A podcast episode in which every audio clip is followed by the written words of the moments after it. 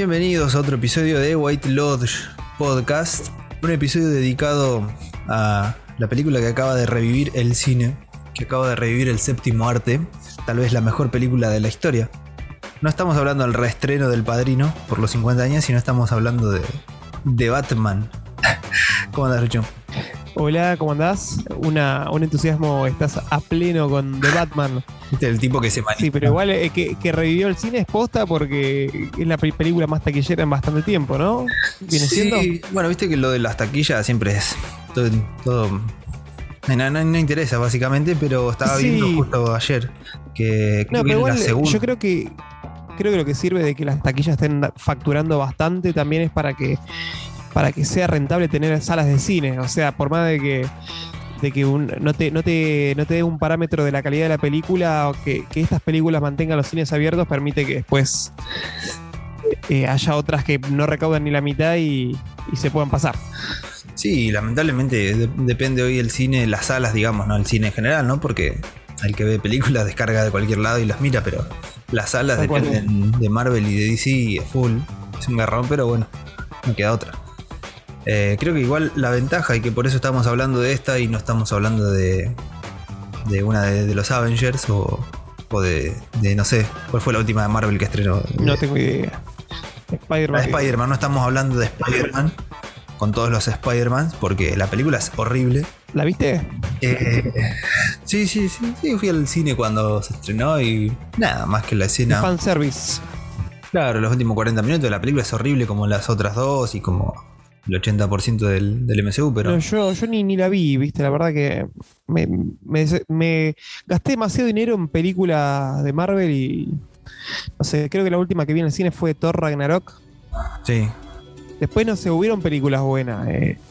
Endgame estuvo buena. No, Endgame no, Infinity War.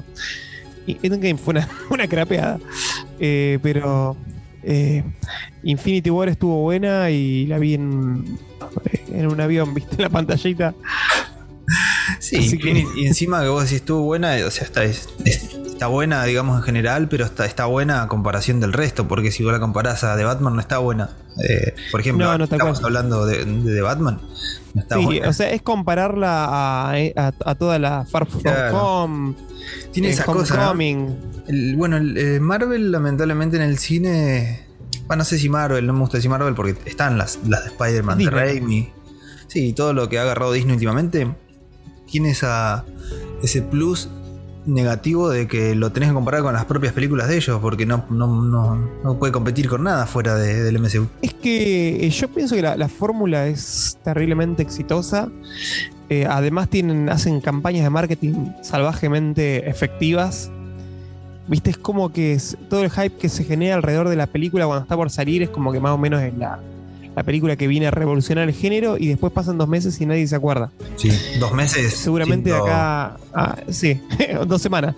Eh, ahora seguramente va a pasar con la, la del- el, el Doctor Strange. Claro.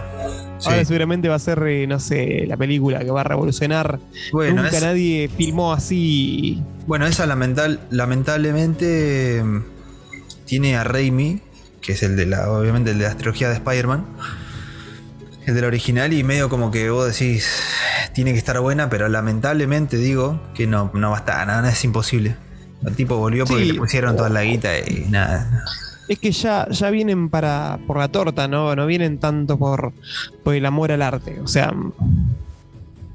Está bien que, que- está bien que si no le dieran plata, no, no creo que quisieran tantas películas, pero.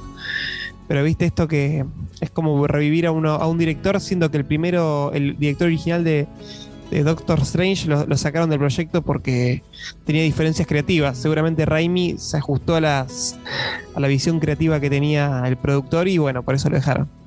Y esto es como, sí, lamentablemente es como, es como las series. El, el MCU, si te pones a pensar, es muy parecido a las series en donde dirigen 10 distintos. Y digamos, el más importante es el showrunner, Sí, que es un tipo que no dirige, que no escribe, pero es el que está a cargo de todo y él dice lo que hay que Claro. hacer. Y el MCU es idéntico. son todas películas de Kevin Feige. ¿Cómo se Claro, sí. Después lo- los. Incluso la mitad de los directores son, son random, son horribles, no, los conoce nadie. Hay muy pocas películas con personalidad, eh, o sea, personalidad individual, que creo que de ahí tenés Ant-Man. Ant-Man está buenísima. La 1 eh, después Bueno, para Guardianes. Guardianes de, sí, la 1, pero pasa que la segunda ya le cambiaron al director. Eh, después Guardianes de la Galaxia, porque está la 1 también. que es 100%. Ay, se me fue el nombre del director. Juan Arma. 100% de él, o sea, incluso ahora que, el director pasó a ser. ¿Cómo se llama? Eh, estoy re mal de los nombres. El COVID me dejó, me dejó lento. Guardianes Galaxia del DC, el, Escuadrón Suicida. Ah, sí, sí. O sea, te das cuenta de que la película es 100% él. Sí. Sí, sí, tiene, tiene una marca un poco más. Ah, iba a decir que los Rousseau, por ejemplo, que son como los más los mejores dentro del MCU, son tipos, no, no tienen nada especial, nada, ¿viste? No, Ellos hicieron Infinity War, ¿no? Y las de los Avengers todas, creo no, las primeras eran de Whedon, las primeras dos. Ah, claro, las primeras dos son de Whedon, ¿no? Que la primera estaba buena, la segunda una porquería. Sí, sí, Ultron, es horrible. Claro, ellos hicieron las, las dos. El Craptron. Sí. Pero bueno, sí, lamentablemente el Marvel ahora hoy, hoy en día ya hace 10 años está totalmente muerto en el cine, no tiene ni sentido todo lo que hacen. Y bueno, eh, ni trayendo a los Spider-Man viejos Sí, obviamente que Spider-Man batió récord, juntó no sé cuánta guita, ya que mencionabas la taquilla. Sí. Como, dos veces. Igual está bueno, para mí está bueno eh, que, estén estas películas porque hacen que los cines sigan abiertos. Sí, el tema es que siguen abiertos, pero no te pasan otras cosas. Ponerle. Bueno, allá en ciudades grandes, más o menos, pero pasó con la última Spielberg, que debe ser uno de los directores más conocidos de los últimos 30 años. Y le dieron no, le dieron salas prácticamente para estrenar eh, la última. Y, claro, 30 y 40 años incluso ya. Sí, sí, sí. Sí, del 70 y pico. Desde Tiburón. Eh, pero, o sea, claro. Está, estuvo tres meses literalmente Spider-Man en cartelera. Sí. Y por ejemplo, West Side Story estuvo creo que una semana. Sí, o menos. Ni siquiera. ¿Cuál es la que quería ver yo? Eh, ah, que no pude ver en el cine. June quería ver en el cine. Y eso y eso que no estamos hablando tampoco de, de una película fabulosamente grandiosa, ¿viste? Esa que le, pasaron, pasaron 10 días y ya no estaba más en, en cartelera. Sí, lo mismo pasó con, con Licorice o Licorice Pizza. Eh, estuvo dos semanas, acá recién se, acá ni siquiera se estrenó y, bueno, es, es, eso. Yo me voy a sacar entradas para ver The Northman sale, ya, la vi que la estrenan acá el mes que viene. Así que esa no me la pierdo. Voy, al estreno, total, vamos a ser 14 personas seguramente mirándolo. pero bueno, tiene esas cosas, ¿no? Que claro, se mantienen las salas abiertas, pero estos estrenos medios potentes, digamos, te, ocupan todas las salas. Y bueno, pero la, la, ventaja, un poco ya entrando en el episodio, es que una película como The Batman mantiene la línea de que es buena película. Por eso podés hablar un poco más. Sí, es buena película y aparte está, eh, está pegando en el público. Un poco como lo que pasó con, Joker, que es una película que por lógica en esta época de tanta corrección y, suavidad no tenía que, no tenía que, ser efectiva, pero aún así fue, rompió en taquilla y, en otros cuantos ámbitos. Sí, Sí, tienen esa, ventaja de que al no depender de todo el, un contexto más grande, tienen mucha más libertad.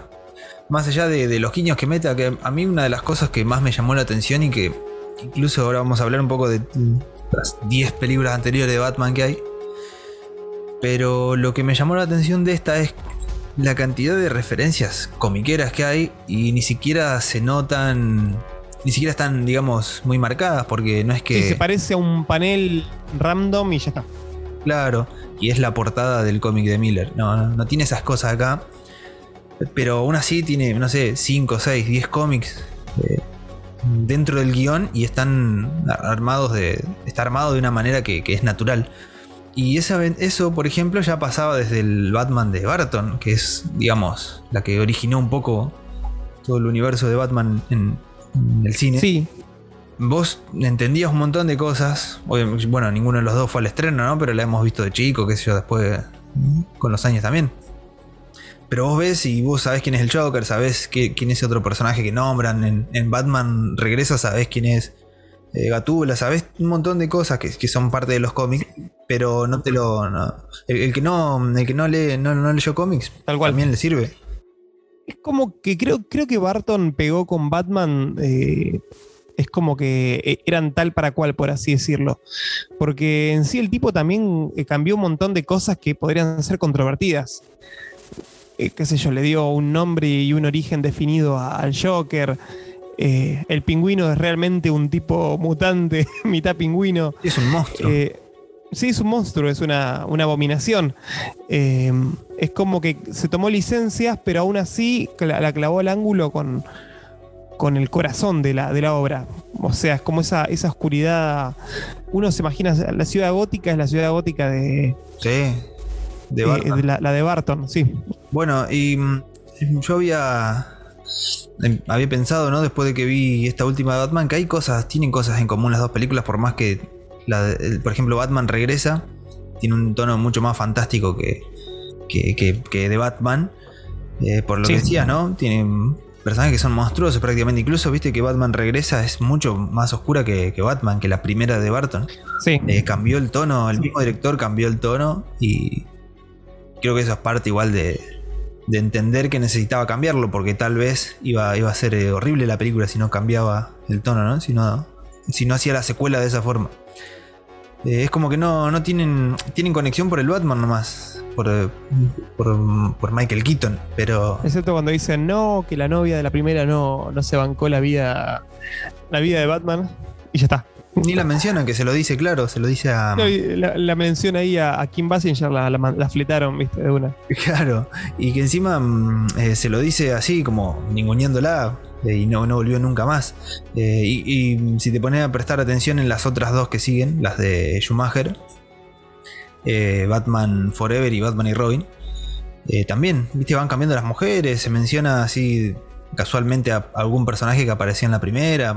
La que, la que hace mil años que no veo es Batman Forever, pero de chico me encantaba esa película. Val Kilmer. Tendría que, claro, Val Kilmer con Jim Carrey y Tommy Lee Jones. Tommy Lee Jones. Que ahí está, por ejemplo, dos caras en la, de Barton era el negro. Eh, Coso, ¿cómo es? El negro de Star Wars. Eh, o sea, el de Dent hacía él en, la primera de Batman. Y para la tercera cambiaron al actor, pusieron a Tommy Lee Jones. Y, ya aparece siendo dos caras, ni siquiera es Dent. y no, se explica nada. Tendría que volver a ver la, la de Forever. Debe ser así bizarramente, pero debe estar algo bueno de tener, no sé. Me acuerdo de la, de la canción de Seal, la canción de, la música de YouTube, esa. Sí, sí.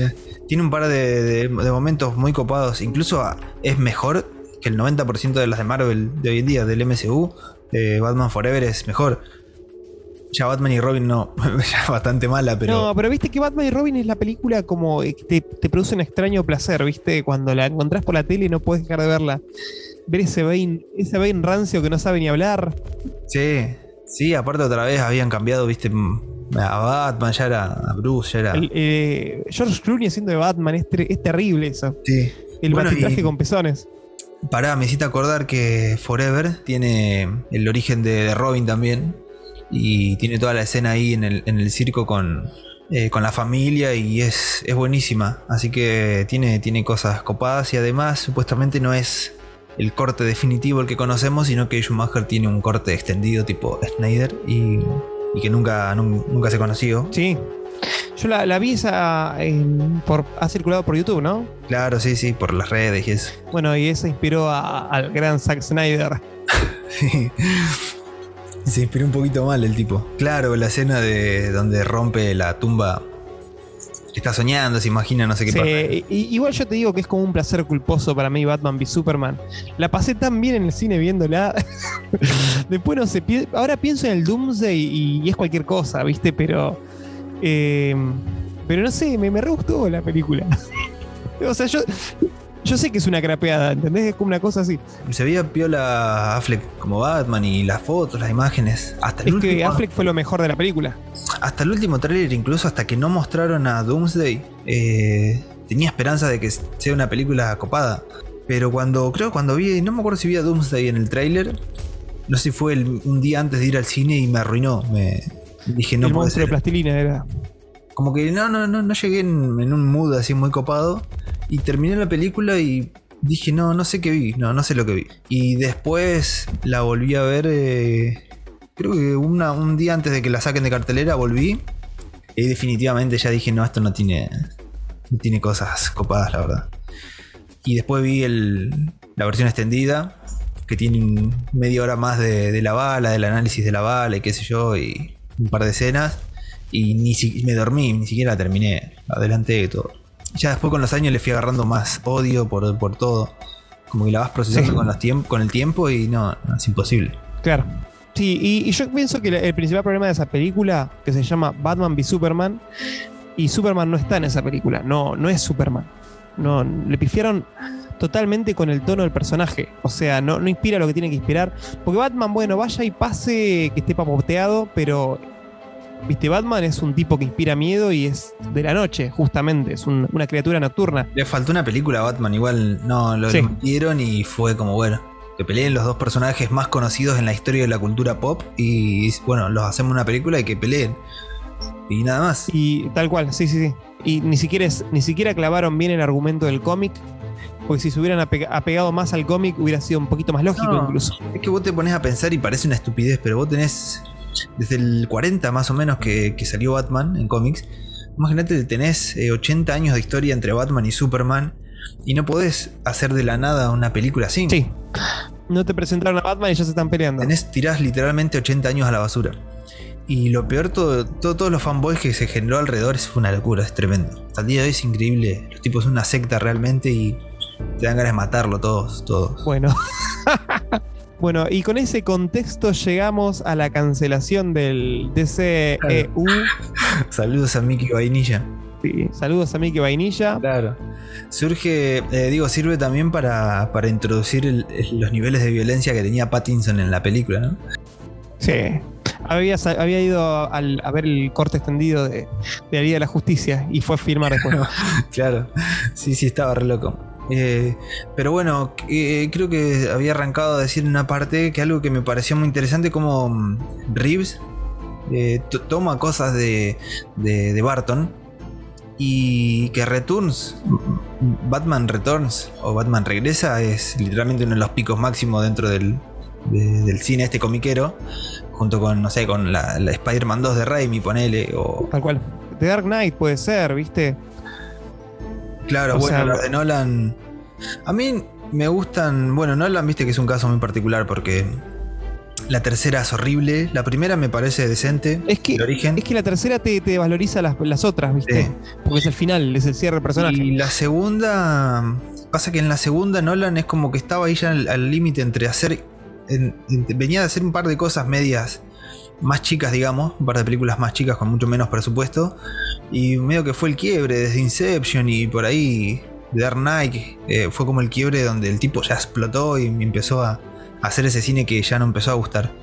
Entonces está por ahí. Sí, sí, sí, el, el Nolan eh, copiando a Nolan sería. Sí, sí, el Nolan ya a la, eh, a la potencia, al cuadrado sería. Porque Que ya tiene es- perso- eh, personajes en todas las escenas explicando lo que está pasando. Sí, sí, cortes, eh, subrayados, la las películas no paran, pasa de todo.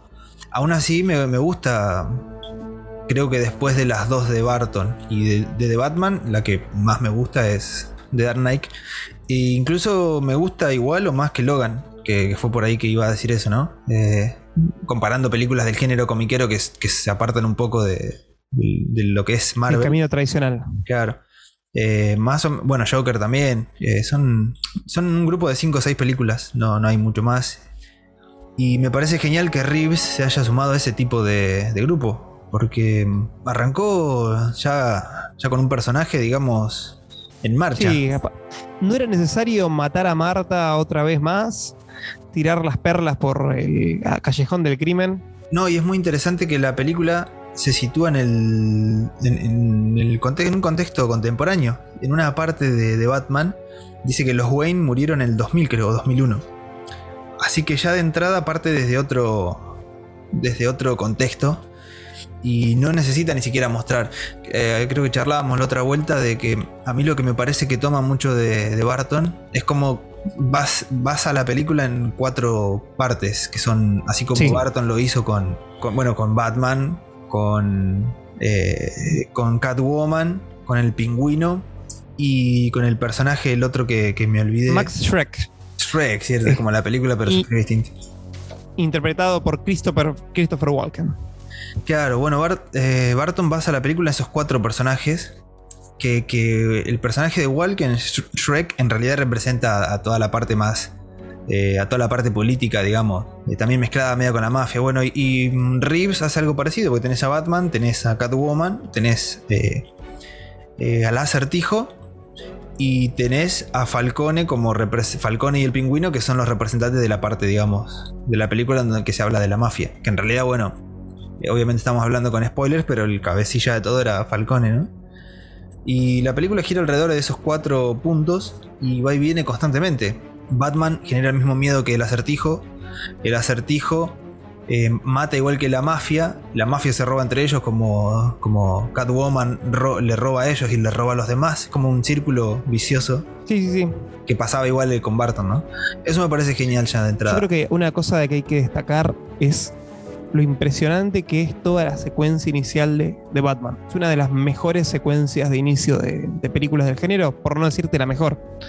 A mí me asombra lo parecido, o sea, la secuencia es eh, la introducción a un cómic, es un cómic en pantalla. Creo que no, nunca vi una, una adaptación tan fiel de viñetas en pantalla porque arranca con la escena de, del acertijo, medio como un prólogo espiando al, al político a la familia y ahí nomás la voz en off, como si fuera en el cómic, que vos vas leyendo la voz en off y te va mostrando escenas de toda gótica, de toda Gotham. Sí.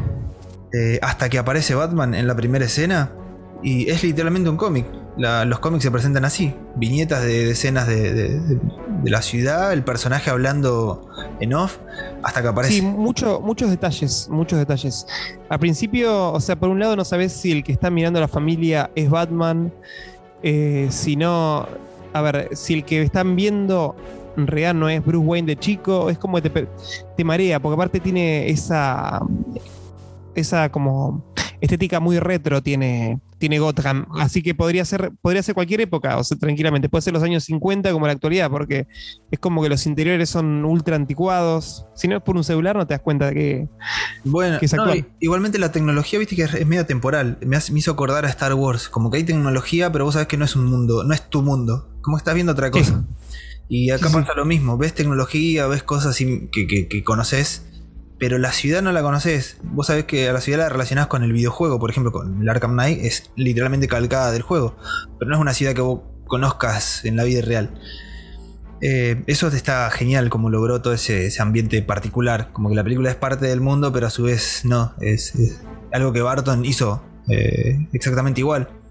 Y lo que decías de cómo la escena esa no sabes si estás viendo a Batman, si, está, si estás viendo qué, estás viendo eh, la primera de Barton empieza igual. Viste, una, pareja va con el nene, sale del cine y los roban, los matan y vos decís el origen de Batman y no, en realidad es una familia cualquiera y aparece Batman, el Batman de Keaton y, atrapa a los ladrones. Esto es lo mismo, mm, es claramente no una referencia.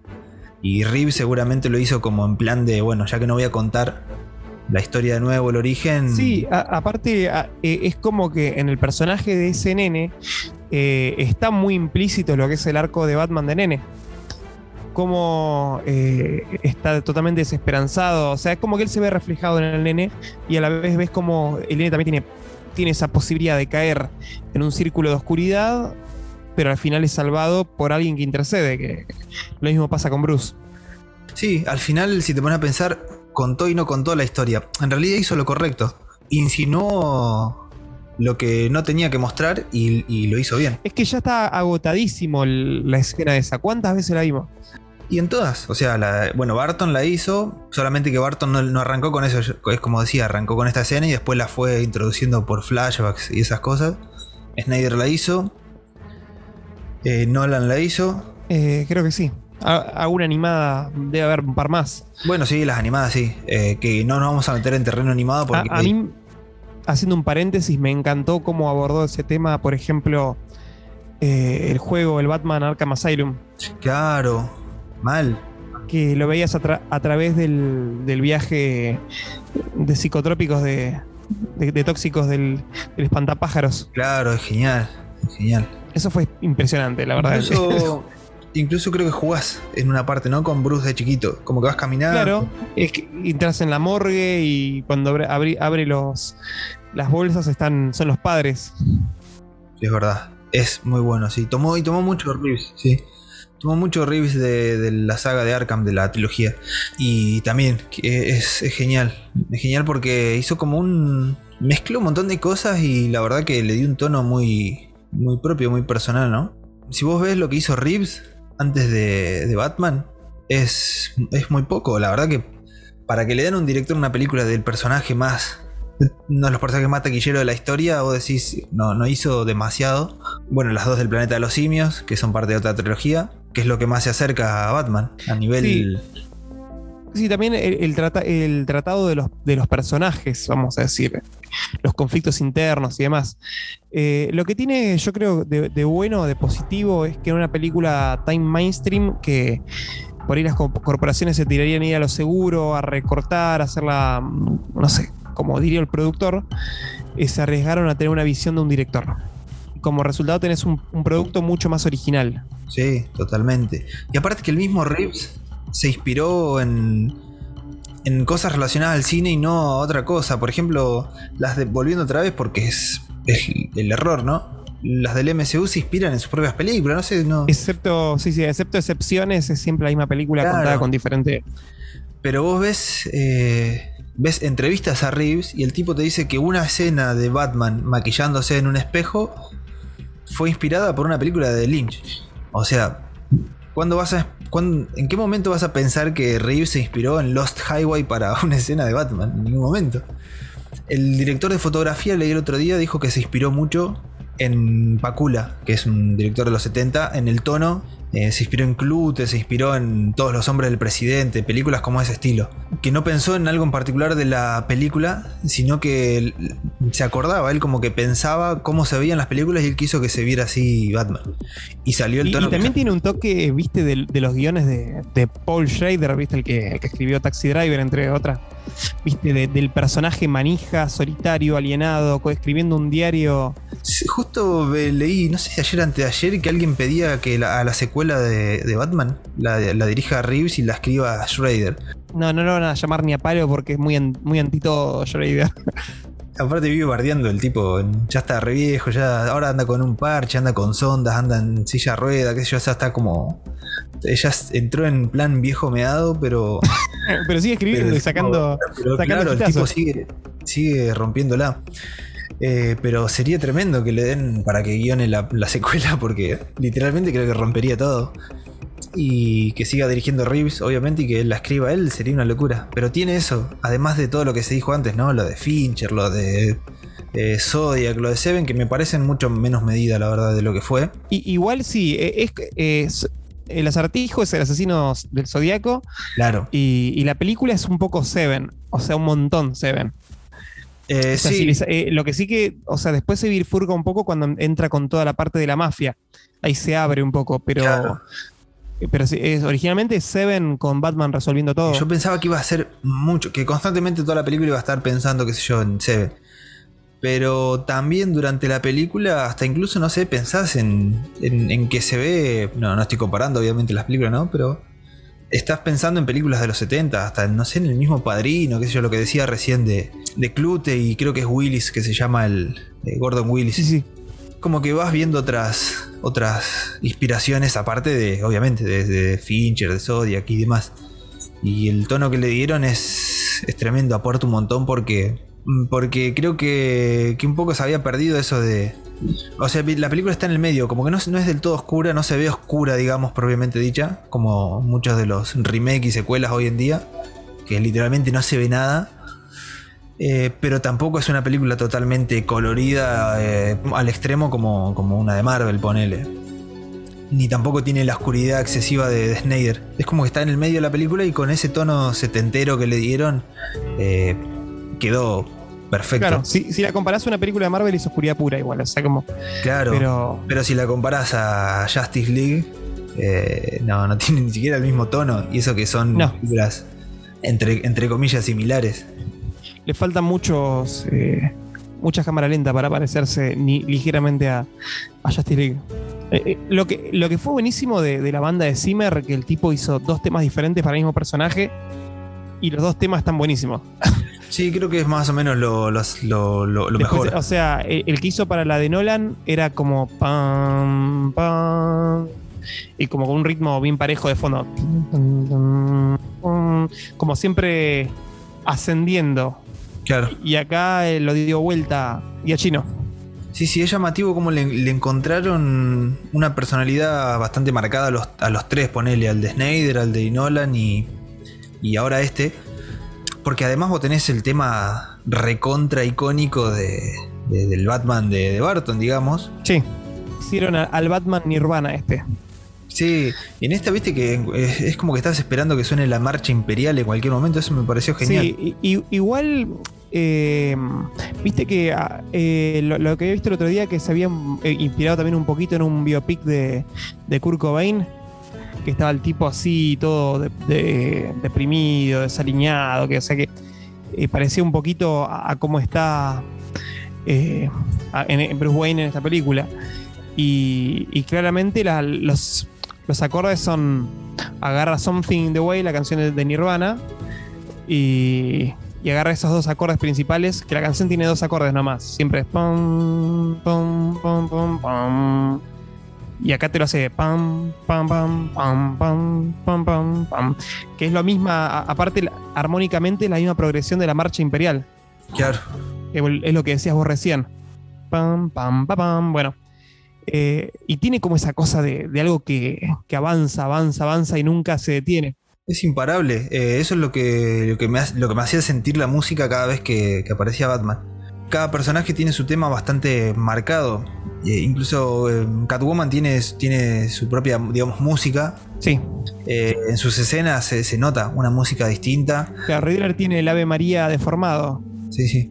Y Danny Agitado. Elfman, claro, Danny, Elfman hizo algo muy parecido con, con- la música que le puso a las películas de Barton. Cada personaje, viste, tiene su propia, su propia música marcada y, y, las dos tienen en común que no, no, es, no es algo que moleste, no estás constantemente en la película pensando en, en eso, ¿no? Eh, ves música que acompaña justamente, que acompaña las escenas, que es eh, la forma en la que tiene que estar ut- utilizada la música, ¿no? Pero igual también Nolan, yo me acuerdo, por ejemplo, había la, la escena icónica de- del camión con el Joker en medio de la calle, Mm. que después hay toda una persecución que el tipo la Nolan la hizo sin música.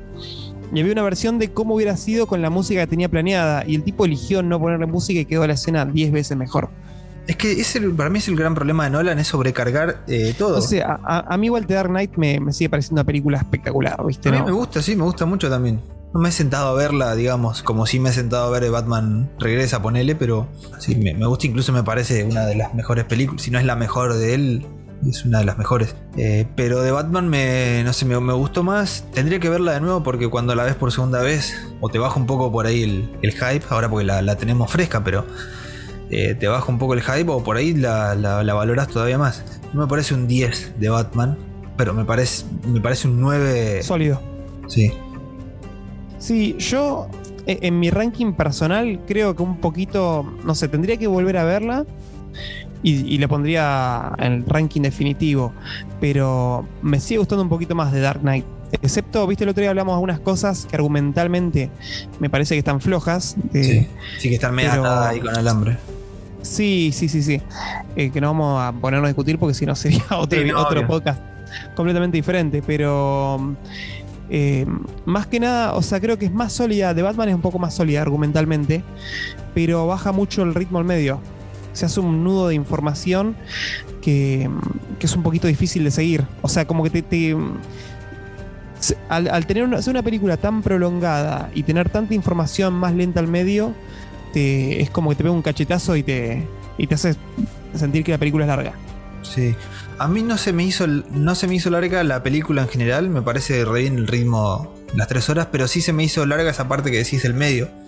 Todo, la- todo lo relacionado a Alfred medio que, que no, me, no me terminó de cerrar, incluso por eso la película no me parece un 10, porque esa escena en particular donde eh, Bruce va, eh, va y habla primero con, con, con Alfred, Sí. después habla con Falcón, eso, eso se, me- se me hizo excesivo las escenas. Ya de entrada tendría que haber durado la mitad. Y aún así me parece que la, la escena con Alfred no tendría ni que existir porque es más. Fue más para, para, para provocar un sentimiento, digamos, en el espectador de, de empatía con, sí, entre y- ellos dos. De una relación que vos nunca viste en la película anteriormente. Tal cual. Y aparte es como que abre mucho eh, la película hacia un tema que no es tan importante, como quién mató a los padres de Bruce, es como medio secundario. O sea, están pasando demasiadas cosas en la película como para abrir una cosa más. Y que después no se termina de cerrar del todo, ¿viste? Te lo dejan como, oh, sí, fue o Maroni o Falcone o, un tipo que pasaba por ahí, ¿viste? Es como al final fue, abrieron todo eso para que termine la isma. No se sabe quién lo mató. Sí, a mí me parece. Me pareció que eso estuvo demasiado desarrollado mm, eh, sin necesidad. Así que incluso se podría haber eh, insinuado, se podría haber armado de otra forma. Eh, me parece bien que, que todo, todo ese plot de que a los padres en realidad no los mató tal y los mató otro que fue todo de Falcone y, y por su pelea con Marón y demás.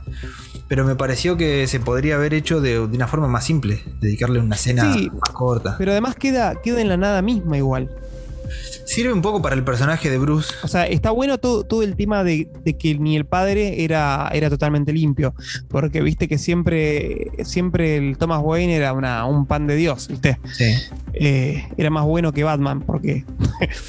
eh, y está, está bueno un poco, pero, pero viste, el, tema de quién lo mató es como que prolonga como 20 minutos que al final no te aporta nada, porque ni siquiera resuelve el problema de Batman.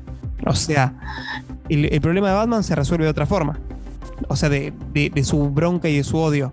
Claro, lo que me, para lo que me parece que sirvió es justamente para lo que decís vos, para ver que los Wayne no, no estaban libres, o sea que si, si el acertijo, más allá de que los actos del acertijo no estaban bien tampoco, por, digamos, en su cabeza tenía razón para, para matar a los, a los Wayne tranquilamente.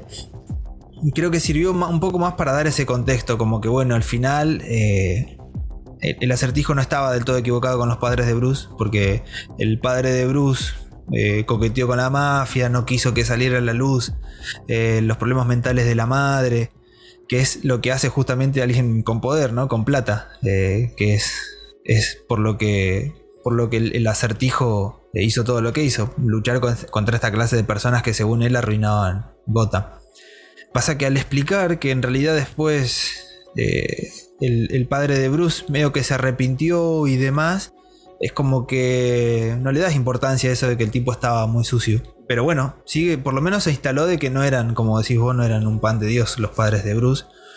Y que ya viene con una infancia marcada también por ese lado, ¿no? Por la familia. Porque generalmente la génesis era la muerte de los, de los padres. Pero ahora vos ya sabés que este Bruce tiene familia con problemas mentales que son los Arkham. Tiene el padre que, que se mandó uno o dos. Eh, ya es otro Sí, origen. Los Arkham me- me- inmediatamente me remite a, a la side quest del Arkham Asylum, Claro. que iba juntando los diarios de, de Arkham, el fundador, que terminaba matando a la esposa porque se volvía loca. Claro. No sé si te Bueno, acuerdas. sí, sí, sí, es buenísimo que vas encontrando las notas en, en toda la isla y del asilo y eso. Y pasa algo parecido en el cómic, en el de Tierra 1, que fue como un remake del origen de Batman, mucho más terrenal. Y de ahí sacaron que la madre era, era una Arkham, era un- una familiar Arkham. Y es exactamente la misma historia que en los videojuegos prácticamente, ¿no? Que el padre eh, mata a la madre porque sentía que estaba maldita. Y algo ahí tipo como una maldición general de, de los Arkham. Y se insinúa que Batman tiene problemas mentales familiares, que son de que vienen de familia. Que por eso el tipo hace lo que hace. Y en la película un poco que también terminan, van por ese lado, ¿no? Como que el tipo está ma- mal de la cabeza. Sí. Y me parece muy genial también que está relacionado con eso, que no conoces la faceta de, de Bruce. Conoces, la película es 90% Batman, no es Bruce Wayne. Eh, y, y en parte es porque el tipo cuando es Bruce Wayne te das cuenta que es un... Es un tarado, el loco. O sea, no, no salió jamás de su casa, no, no agarró, no tocó la No, luz no. del sol. Me gustaría mucho que una secuela, ya que esta fue por un lado tan detectivesco de, de Batman, eh, hacer cosas que tengan que ver más con el bajo mundo de, de- de Gotham, las sagas que tienen que ver con la corte de los búhos, eh, o cosas que no se han abordado, que son más intelectuales que... Sí, o Hash. Bueno, es un villano que que también puede ser interesante. Ayer era el, que era el amigo de la infancia de, Bruce, ¿no? Claro, claro. Eh, está todo vendado. Elliot, Y que se menciona, en la película hay un guiño a Elliot, como que el padre, no sé qué, que, hay como un recorte ahí que vi que, decía Elliot. Así que tranquilamente podrían hacer una secuela con, con, ese villano. Pero sí, me parece que este Batman no, no, no fue Bruce Wayne jamás. Incluso ni siquiera sabemos si el tipo entrenó, se fue a entrenar con Ra's al Seguro que sí, pero vos, fíjate un detalle. Que, en, el, en sí, sí, sí. O sea, capaz que es un Ra's al tipo tirando al, de Nolan, ¿viste? Un tipo realista. No, no, no me imagino este con los pozos de Lázaro y todo eso, pero. Em, fíjate el detalle que cuando van a ir los ejecutivos de, de la empresa, es como un momento en el cual él va a ser Bruce Wayne y te lo cortan. Ni te lo muestran, ¿viste? Sí, sí. Y, bueno, y, evita totalmente las, escenas que tienen que ver con Bruce en público. La única que te muestra es la, la del funeral de, del político, que es porque tiene que ver con, otro ataque más de, del Riddler. Sí, pero en esas escenas el, tipo era medio autista. Eh, no lo estoy diciendo como, como un insulto, sino que parece literalmente que tiene ese tipo de sí, problemas. Es totalmente introvertido, que no, no se comunica con, mucho con el entorno. Sí, por eso me parece genial que, eh, la faceta de, de Bruce no, se conozca mucho porque en, esta película no hubiera tenido demasiada importancia y justamente las escenas que, están de más son en las que él es Bruce hablando con, gente. No, no, no se toca otro tema. Mm. Y, bueno, y todos los personajes alrededor están, están también re bien armados alrededor de eso. El, personaje de, de Zoe Kravitz, de Gatúbela, también que tiene un antecedente tremendo con la gatúbela de, Michelle Pfeiffer. Y la verdad que no sabes qué esperar con, esta gatúbela y, y, es buenísimo todo toda la historia de, todo el trasfondo que tiene y cómo se conecta con, con Batman y cómo son personas medias similares sí, tal cual. fuera de, traje. Pensando también desde, desde la concepción de, esta gatúbela, o sea, cuando te dicen soy Kravitz, no es ni dos mangos, o sea, eh, pero la, la, mina la verdad que lo hace 10 puntos. O sea, yo, no la conocía de, otros papeles. Sí, yo la he visto en películas así media random, pero... Sí, sí, sí, y o sea, cumple perfectamente. Eh, tiene... Eh, se, mueve como tiene que moverse una gatúbela, o sea, es mucho mejor que, por ejemplo, la de Anne Hathaway. Sí. Que es malísima la de Anne Hathaway. Sí, sí. O sea, salvando las diferencias de lo caricaturesco que es, la de Michelle Pfeiffer, como te decía el otro día, me parece que es la, la, la, Catwoman definitiva. Eh, sin comparar el tono, claramente, porque la otra es mucho más caricaturesca. Pero eh, es como que, Michelle Pfeiffer es, perfecta en el, papel. Pero esta está, cerca. No, eh, la verdad que lo hizo mucho mejor de lo, de lo que pensaba. Y en realidad todos los personajes, que es algo de lo que por ahí también flaquean otras películas, excepto las de las de Barton, que justamente está, estábamos hablando, de cómo le da importancia a los cuatro personajes principales, o cómo en, la primera tiene la misma importancia Joker como Batman. Vos después si te pones a pensar en los personajes secundarios, ponerle de Snyder, son, son de cartón, no, no, sirve ninguno. Acá está un par de gemelos que tienen las escenas más graciosas eh, sirven para la película. Tienen, una relevancia eh, interesante. Es como que todo, todo sirve para, algo, todo lo que pasa en segundo plano. Sí, tal cual. Hasta la ciudad, algo que me, pareció muy copado es la, importancia de la ciudad como ciudad, digamos. Algo que pasa mucho también en, en el Arkham City, por ejemplo, los juegos que pasan en las películas de Barton. Que la ciudad parece que tiene vida propia. Una calle y te da miedo, te da miedo un auto en marcha, te da miedo eh, un callejón en el Arkham City, que, literalmente, claro, eh, estás en la ciudad, eh, la ciudad en sí está preparada como para que dé miedo en general y como para que sea un personaje más a la par de, los protagonistas. Y en esta de Batman pasa eso. La ciudad realmente da miedo. Incluso viste que hay muchas escenas que está vacía, las calles están vacías. Que supuestamente es una ciudad con mucha gente y, y están solamente Batman. Se ve Batman haciendo algo, se ven villanos, se ven malos, eh, criminales, lo que sea la persecución en el auto, por ejemplo. Parece que el auto, si no es por los planos en donde ves a, Batman, parece que el auto es el auto de Christine, se maneja solo, es el auto asesino. Ah, otra, ahí que entramos en otro tema, qué, qué buenas secuencias de acción. Ahora poner que arrancaste con eso, la, estética que, tiene para, la acción en general es espectacular. Eh, por ejemplo, de la persecución que estás mencionando, hay tomas, o por ejemplo cuando te enfocan y ves todo a través del espejito retrovisor. Eso me hizo, me hizo acordar mucho una escena que me, había gustado de, John Wick, que cuando estaba persiguiendo al mafioso y el mafioso entraba haciendo reversa y vos le ves la cara al tipo re manija sentado, pero desde el retrovisor me, me, ha causado mucho esa escena, me hizo acordar a eso. Sí, sí. Sí, aparte que todo el tono general de la película es hasta distinto del de Nolan, que vos decís son, digamos, adaptaciones mucho más eh, realistas. Pero Reeves, llamativamente, y, es algo positivo, ¿no? Encontró un tono muy particular. Y, eh, por ejemplo, las escenas de acción son gran parte de eso. Cuando el tipo entra, ¿vos en qué momento vas a pensar que una escena de Batman entrando a un boliche, eh, con gente bailando, con pibes bailando, con música fuerte, va a estar copada? Y el tipo entra caminando y literalmente te, pone la piel de gallina. Entra caminando con luces rojas, violetas de fondo. El tipo golpea un par, se mete con el traje a una rave, a una fiesta y, y es una escena tremenda. también es una película en la que, el tipo es como que a, los mismos personajes les choca que haya aparezca un tipo vestido de murciélago. Sí, sí. Es como que no, no es normal. Le, dicen que, un montón de veces al principio. Es un fenómeno. Un, eh, pero no, en el sentido positivo. No, no, freak, como, como son freaks los personajes de, Un fenómeno de circo, De Barton, claro, los personajes de Barton eran freaks, literalmente, todos. Y, pero, eh, pero es como que él desentona en su mismo mundo. Eh, cuando entra y, y, están todos, o sea, una fiesta como podría ser una fiesta real, y un tipo entra vestido de murciélago a fajar gente. Eh, me, hizo, me dio un toque también, justo que hablamos en el anterior podcast del cine coreano, las secuencias de acción que son como muy sanguíneas, por así decirlo, tirando cámara en mano, el tipo pegando, eh, recibiendo, eh, muy así, como, como, si estuvieras ahí, como si fuera realista. Viste, poner por momentos, la primera escena de acción, la que es en, en el tren, me, me, hizo acordar un poco a la de Old Boy, la que es en el pasillo. Que se ve todo de costado y ve que de repente el tipo los arrincona por un lado, después vienen y lo arrinconan a él, después da vuelta tiene un cuchillo clavado en la espalda, eh, que es así como medio despiole, loco. Bueno, y eh, Snyder en la única escena decente que tiene, que es la de la pelea de Batman en, el depósito. El depósito, eso se acerca un poco a eso, una pelea mucho más visceral, viste, un poco más una, pelea que no es tan estética, digamos, que vos decís que linda pelea porque está todo no, recalculado. Pero ves a Batman que está haciendo de las suyas y decís, ya está.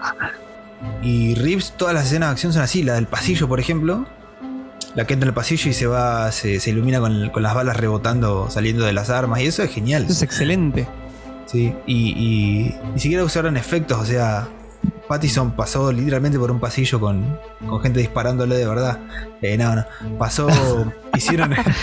era, demasiado rudo para ser cierto, ¿viste? Está re quemado. Eh, no, no, que no le hicieron los efectos con juegos de luces y demás. las luces que vos ves son de las armas, obviamente, de, juguete, pero. Sí, fogueo. Claro, de fogueo y está todo filmado así como para que sea mucho más real de, de lo que se ve. Incluso hablando de eso, hay una escena muy copada cuando le da miedo tirarse del techo. Eh, que viste que, se escapa de los tipos. Sí. Que se pone el traje el planeador y le da miedo. Le da miedo como que nunca se había tirado de un, edificio. Eh, lleva dos años siendo Batman y como que está aprendiendo constantemente en la película.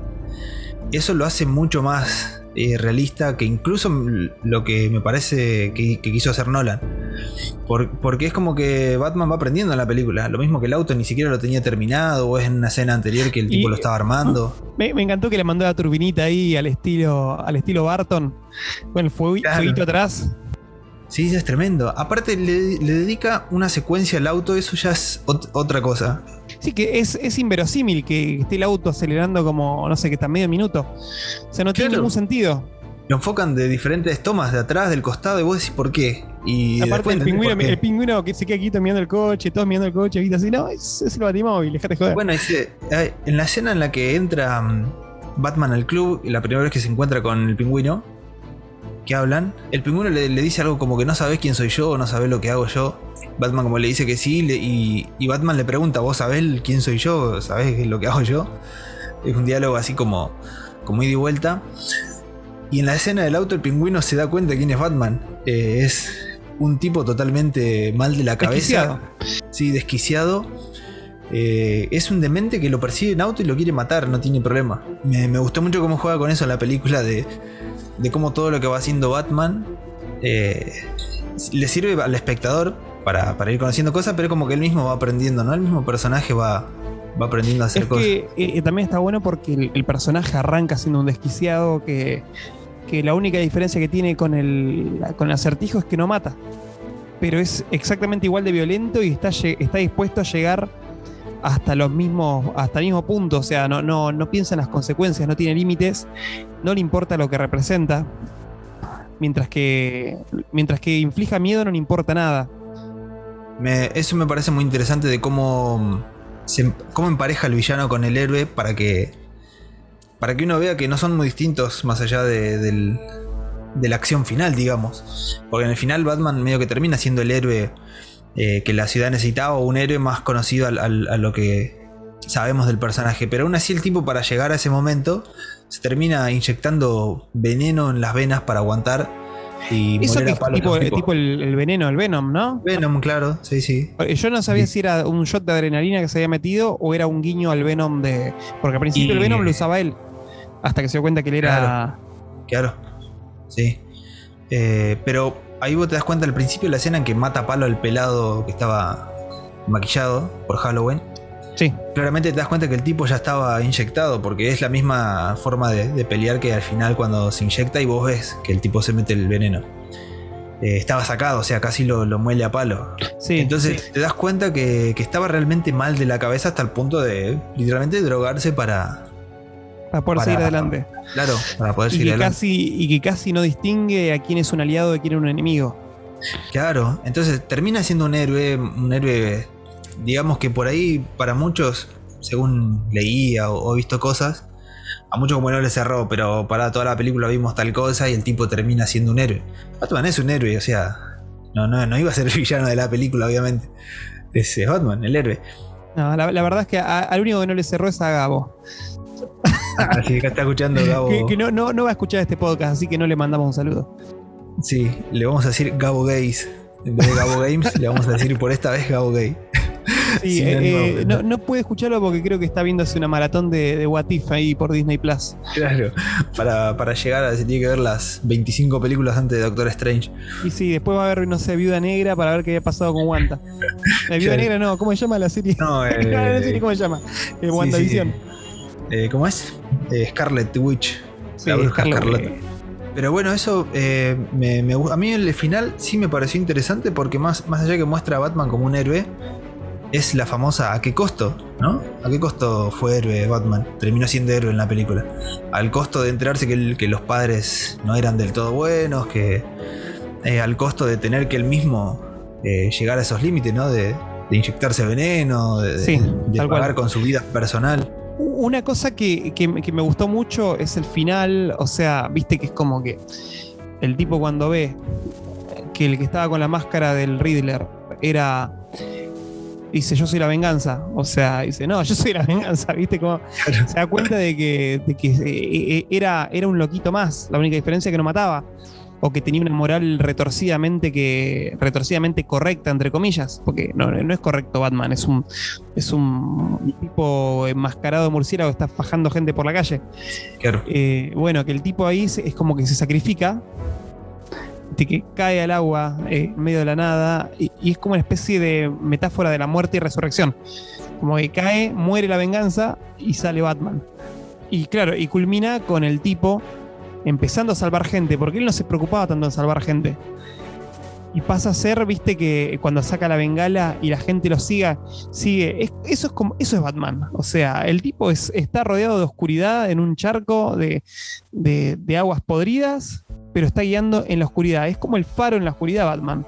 No es Superman que, ilumina desde, la luz, con una sonrisa mientras, mientras eh, ayuda a una viejita a cruzar la calle. Claro. Batman está ahí ensuciándose, metiéndose en las cloacas para, para salir adelante y, no, no lo para nada. Eso me gustó, me gustó esa escena, e, ese cambio al final. Sí, es. Eh, por eso me parece acertado el final, más allá de que para muchos cambió el tono, para mí mantiene No solo que mantiene el tono, sino Es que le da ese plus. Es fiel al personaje. Sí, sí, le da ese plus de que le, le encontró otra vuelta al, al ser superhéroe. A que Batman sea un superhéroe, la película le encontró otra vuelta. Reeves y, y el otro guionista le encontraron la vuelta de que, de que transmita lo que vos decías recién. Hacía falta e- e- este tipo de, de acercamiento a Batman porque el, el resto ya estaba muy quemado. O sea, no, no había otra forma. Yo no me imagino otra forma de que se acercara al personaje en este contexto. No, tal cual. Eh, por, eso, el- por eso el final me, me parece, me parece genial. Y, y también que, que el, primer, eh, el primero en salvar sea el nene, como mencionabas vos hoy. Que, como que Batman él mismo superó ¿no? su, propio, su propio pasado al, al salvar al nene. Y claro, y también ayuda a que el nene no caiga en una espiral de odio en el futuro. E hizo las dos cosas a la vez. Encontró la forma de ser el héroe que la ciudad necesitaba y, y a su vez él mismo Me terminó hiciste de... acordar a, a- a Christian Bale ¿Por qué? diciendo: The hero the city needs", ¿viste? Ah, sí, sí, sí. Buenísimo. Eh, bueno, ahora que decís, no sé por qué me, me acordé ahora. eh, el personaje de, de Jim Gordon es. eh, me, me pareció muy, muy copado en esta, en esta de Batman. Me Es gustó. que, ¿Cómo se llama el personaje en, en- en Westworld? Eh, ah, sí, me olvidé el, el ah, se me fue el nombre. Pero bueno, es la rompe el tipo es. Sí. Sí, es buenísimo. Es un actor muy copado. Me, me gustó mucho también el tono que le dieron de que no sea. No sea el, el- el Gordon que odia a Batman, ni tampoco el, el Gordon eh, superheroico como el de Gotham, poner la serie. No, era, un Terminator prácticamente. Pero, pero a la vez eh, es un Gordon que, que se mete hasta el, hasta el cuello. Sí, Se sí, la juega totalmente. Me, me- me gustó el eh, balanceado lo hicieron. Sí, bueno, creo que si la película tuviera que, que definirse con una palabra es que está totalmente balanceada. Todo, todo lo que ves en la película está balanceado. Desde el guion, desde la presentación de Batman, cómo termina, los personajes secundarios. Eh, la verdad que me parece, incluso mientras, mientras vamos hablando, me dan ganas de volver a verla. No creo que vaya al cine de nuevo a verla, pero ya en un mes sale y, y para mí es una película para volver a disfrutar eh, mínimo una vez más. Sí, sí, sí, Algo que no me, no me venía pasando con el resto de las películas comiqueras. tal cual. Un poco, un poco lo, lo que había pensado también es como mm, la- las diferentes aproximaciones a lo que es el, personaje. Cómo acá eh, él comparte con el enemigo la temática de la venganza. Se mezcla un poco también con lo que tiene que ver con él, lo de descubrir el pasado, desenmascarar el pasado, que es lo que está haciendo el Riddler y, y también es, eh, es parte del arco de Batman. Eh, en eso es como que me gustó un poquito más Dark Knight porque viste que tenés la cosa, en vez de ser eh, igual al rival, es como que son opuestos. En, en Dark Knight, eh, Batman es el orden y, y el Joker es el caos. Mm. Y en medio de eso tenés a Harvey Dent, que termina siendo dos caras, ¿viste? Y que es, es como catártico. No, pe- pero, pero bueno, eh, es una, una aproximación diferente a la, a la película que. A, a la- a un personaje que podría estar trilladísimo y, y termina siendo refrescante. Sí, a mí me, a mí me, me gusta que, que el, el acertijo y Batman sean, sean espejos, digamos, entre ellos. Que a su forma quieren hacer lo mismo, que es ayudar a la ciudad. Porque Batman vive por la ciudad.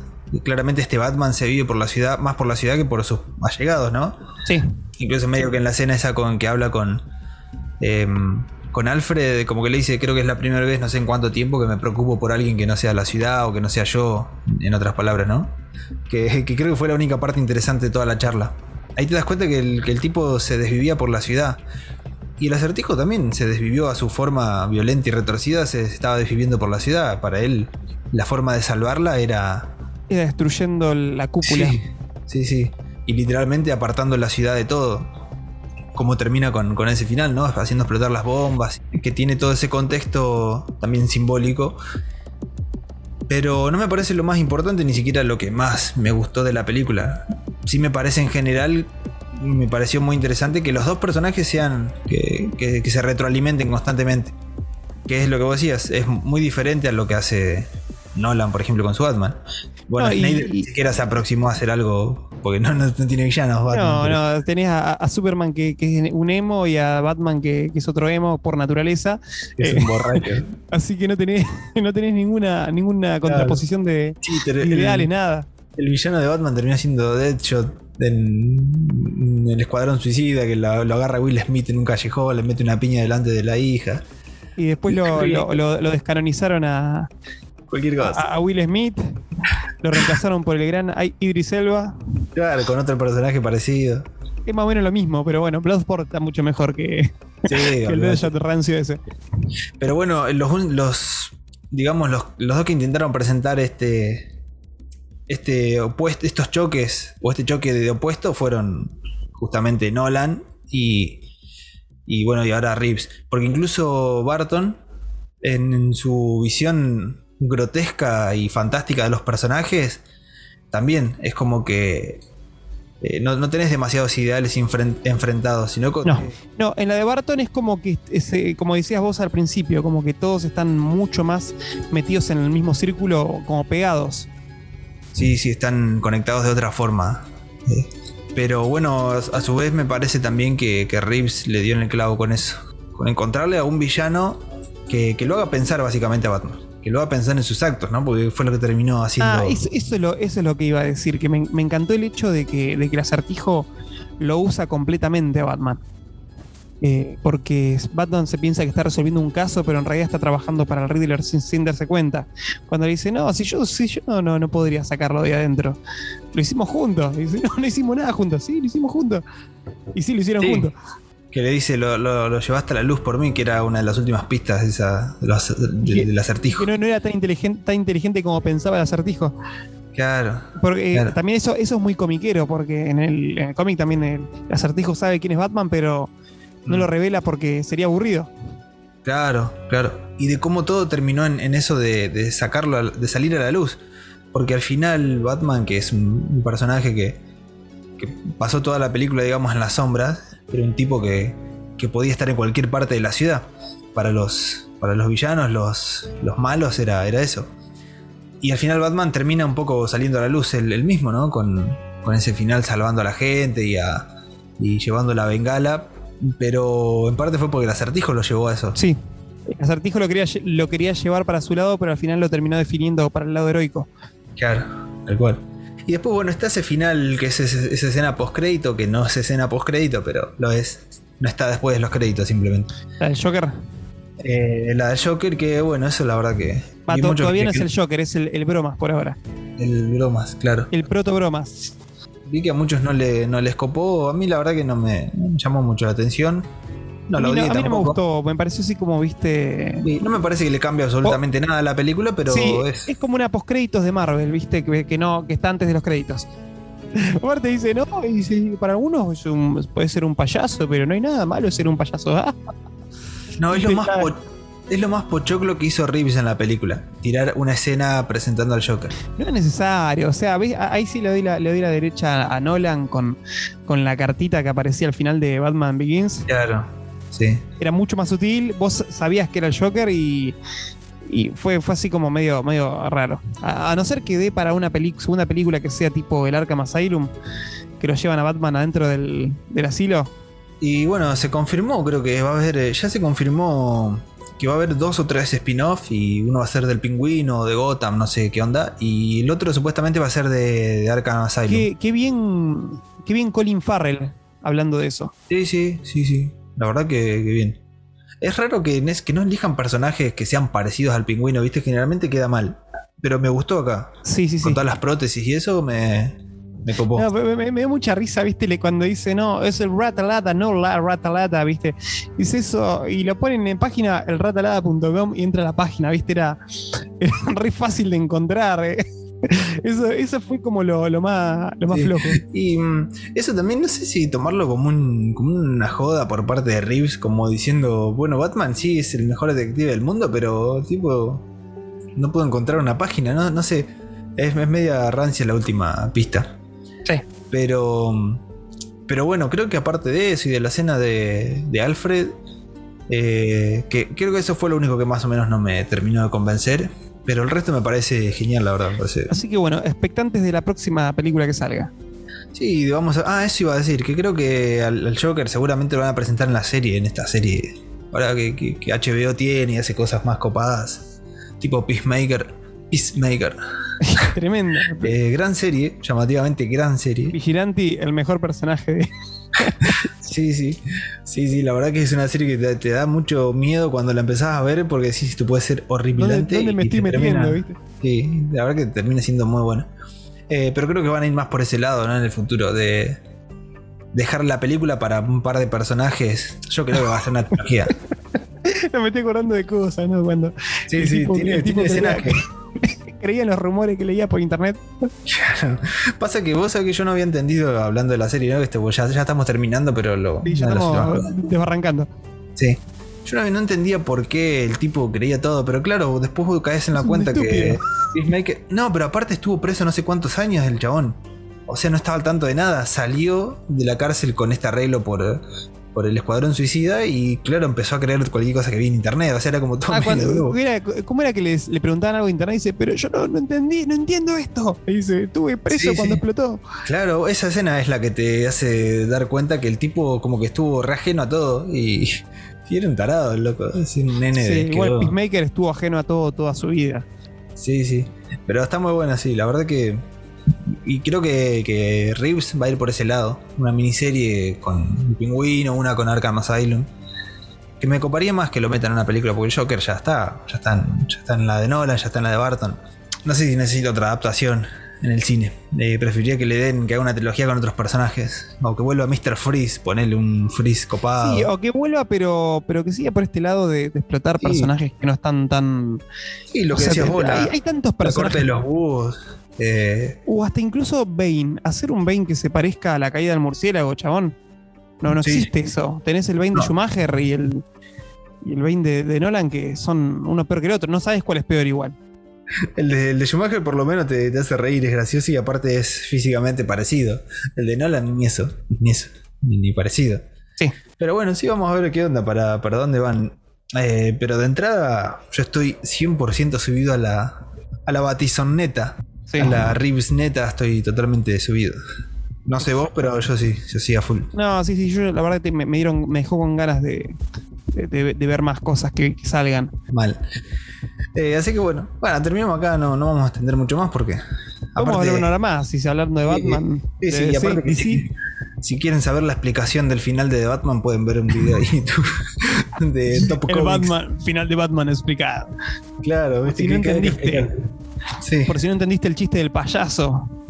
claro, o te, te explico la simetría de Batman con el agua y la bengala, viste, no sé. Por si no la entendiste. Eh, pero bueno, por nuestra parte ya está, era hablar de la película, de lo que nos copó, que estábamos con hypeados por haberla visto y nada más. No, no vamos a decir mucho más. Así que bueno.